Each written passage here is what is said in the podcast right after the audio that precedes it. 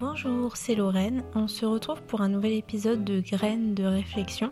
Et aujourd'hui, on termine notre série des carnets d'été d'un ventre sensible.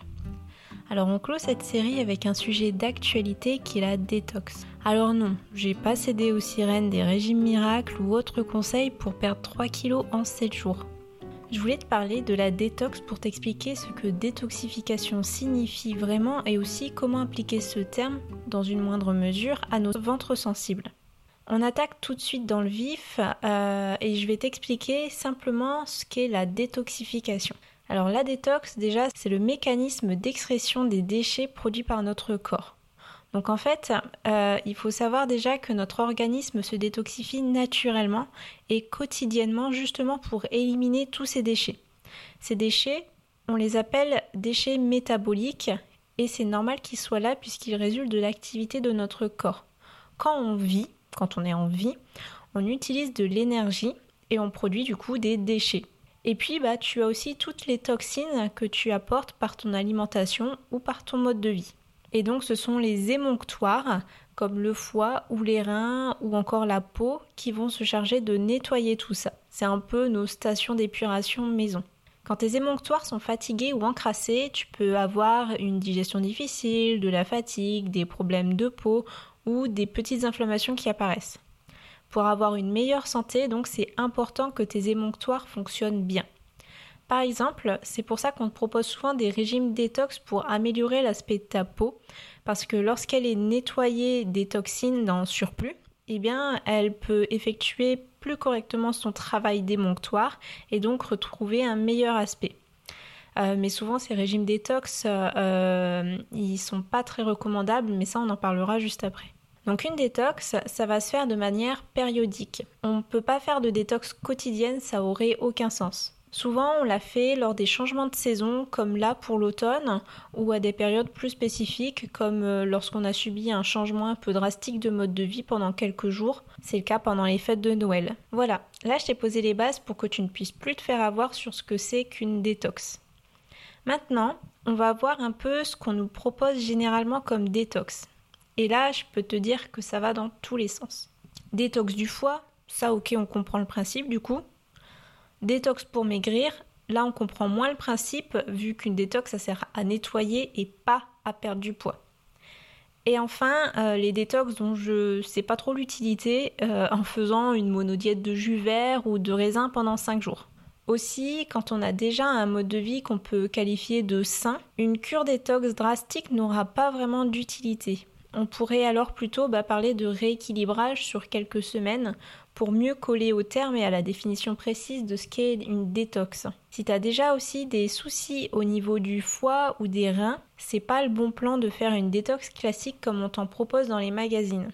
Parce que ce genre de détox, il va te faire manger des aliments qui sont souvent diurétiques, donc qui font travailler les reins, ou aussi qui vont stimuler ton foie parce que le but du coup c'est de faire travailler tes émonctoires, et en particulier ceux-ci, pour éliminer les toxines. Mais s'ils sont déjà fatigués ou fragilisés, et que tu leur fais faire bah, pour t'illustrer des heures supplémentaires, ça va être contre-productif, tu peux facilement comprendre pourquoi. Enfin, le dernier point sur nos idées reçues, euh, une détox de 3 jours ne servira pas à grand chose hormis te donner bonne conscience. Ton corps, il n'aura pas eu le temps de se remettre à neuf en seulement 3 jours. Une détox vraiment utile sur le long terme, c'est plutôt dans un ordre de 15 jours, 3 semaines. On arrive au sujet du ventre sensible. Pourquoi je te parle de détox dans cette série spéciale ventre sensible? D'abord parce que certains programmes euh, montrés comme détox sont carrément à éviter pour notre système digestif déjà bien à vif.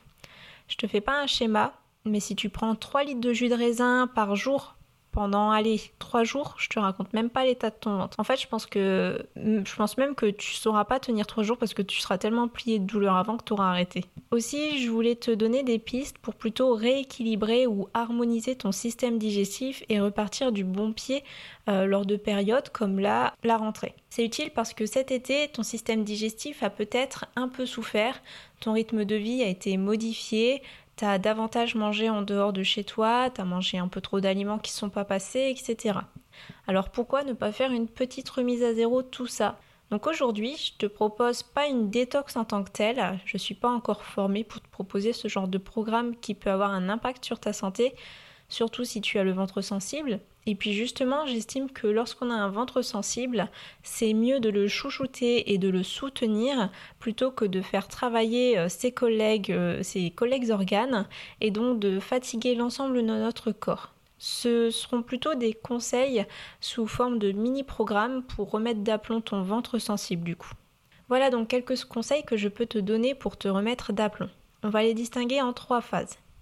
Et comme je te le disais, ce rééquilibrage, il se fera pas sur trois jours. Je te précise également que euh, le but, c'est pas de guérir une sensibilité ou une maladie chronique qui est déjà bien installée. Dans ce cas, je te conseille évidemment de te tourner vers un professionnel de santé qui pourra établir avec toi un programme sur plusieurs mois. Là, c'est surtout pour apaiser un système digestif un peu sensibilisé par la période estivale qui, comme je te le dis depuis trois épisodes, euh, n'est pas la meilleure pour nos ventres sensibles et aussi bah, de lui redonner un petit peu de peps. Personnellement, je réalise ce genre de rééquilibrage sur 3 à 4 semaines. Euh, il faut donc être certain que tu auras le temps de le faire et que tu ne repartiras pas en vadrouille sur la période à laquelle tu vas le consacrer, sinon ça servira pas à grand chose. Ensuite, donc la première étape et la plus urgente, on va dire, c'est d'apaiser et de mettre dans un repos relatif ton ventre. On va donc arrêter de l'agresser avec des aliments qui ne te conviennent pas. Tu peux pour ça reprendre mes derniers épisodes donc de cette série Carnet d'été d'un ventre sensible. On va éviter les fruits riches en fructose ou en fibres indigestes. Donc euh, tu peux privilégier les bananes ou les autres fruits euh, que tu connais et qui ne te font aucun mal. C'est pas grave si tu réduis ton apport de fruits sur une courte période, puisque comme je te le disais dans les autres épisodes, un ventre qui est agressé n'assimile pas ou peu, donc autant le mettre au repos. Pareil, c'est le moment de reprendre euh, aussi l'épisode que je t'ai fait il y a quelques mois avec mes astuces naturelles pour apaiser un ventre fragilisé. On fait la part belle aux crèmes de légumes, on mange régulièrement du riz basmati et pourquoi pas faire une monodiète sur un repas pour vraiment reposer tout le système digestif sans pour autant le faire dans l'excès comme je te disais juste avant sur les détox euh, jus je ne sais pas quoi pendant que, 3 jours. On va aussi éviter les FODMAPs. Alors si tu connais le concept et que tu sais lesquels tu ne tolères pas, alors évite-les totalement. Si tu ne le connais pas, euh, je t'en ferai un épisode d'ici quelques semaines et en attendant, tu peux retrouver en ligne des listes assez complètes des aliments les plus riches en FODMAPs. Dans notre consommation quotidienne, il y a par exemple les oignons, l'ail, les champignons, les choux, les fruits, les légumineuses comme les pois chiches ou les haricots, ou encore des produits qui contiennent du lactose. À savoir, euh, certains fromages, par leur processus d'affinage, ne contiennent plus que quelques traces de lactose, et du coup, c'est pour ça qu'ils sont mieux digérés par plus de monde bah, qu'un verre de lait pur qui est juste, euh, enfin, qui est rempli de lactose. Et c'est vraiment pendant cette période euh, de manger tout ce qui peut être le plus doux possible pour ton ventre. Les carottes, les potimarrons et les autres courges, qu'on commence d'ailleurs à revoir sur les étals. Moi, j'ai acheté mon premier potimarron la semaine dernière la patate douce, les courgettes euh, sans leurs graines du coup, l'aubergine, le tout que tu auras cuit pour que ce soit le plus digeste et assimilable possible.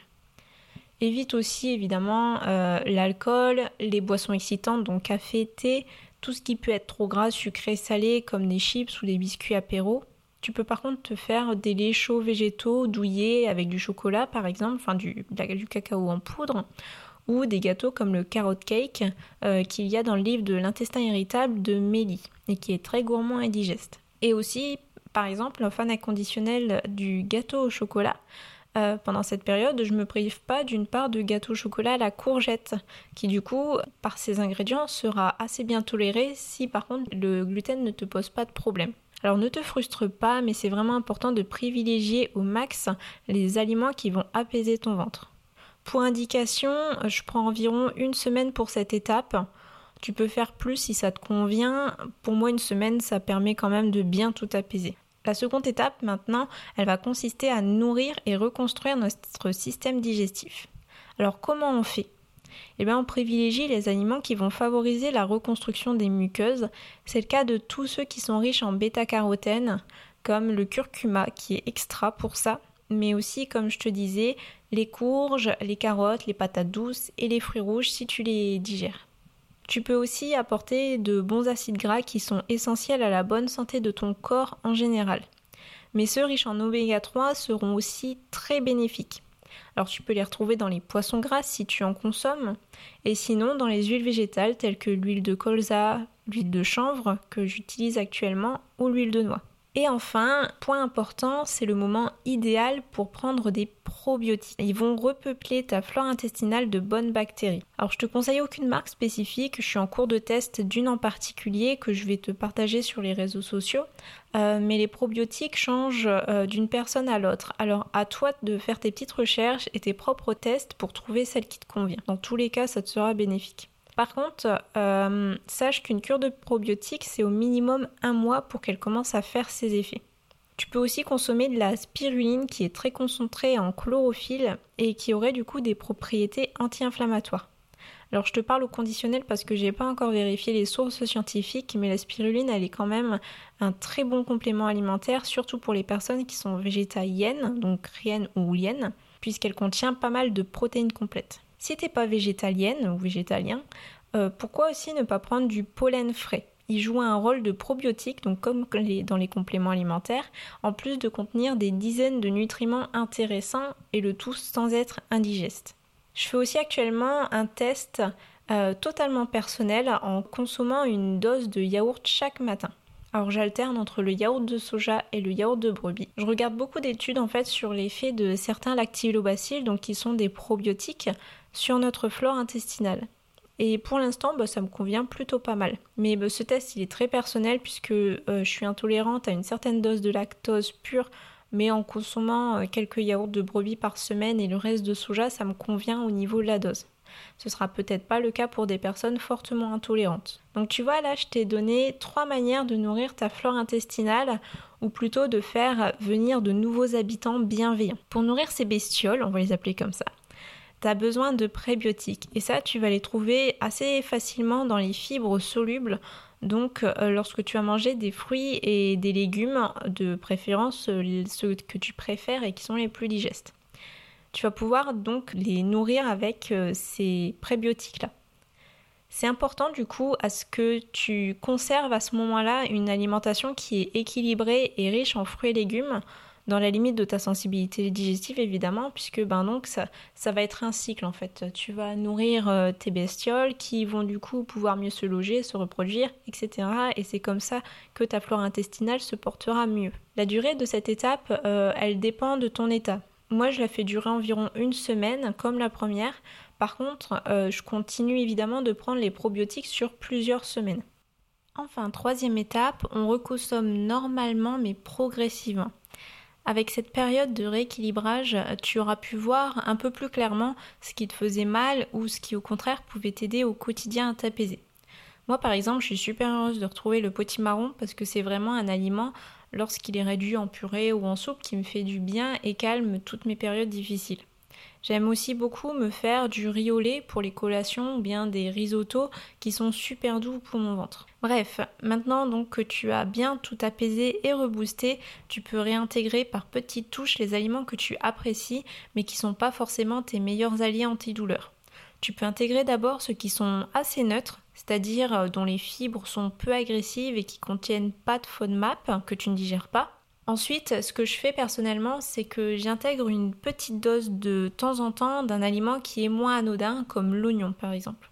Et je veille à ne pas cumuler plusieurs de ces aliments un peu compliqués en même temps. Donc, si la semaine je vais manger de l'oignon, je vais éviter de me faire un repas mexicain avec un peu d'haricots rouges dans la même semaine, si tu vois ce que je veux dire.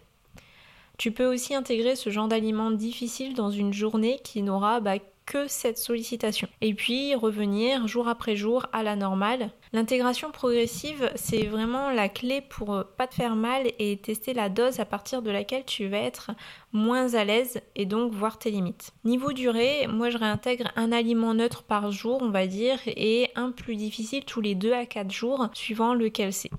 Euh, je peux manger un poireau tous les deux jours. Par contre, le houmous, ça sera une fois dans la semaine maximum. Donc à toi de doser. Voilà, on a fini cette mini-série d'été.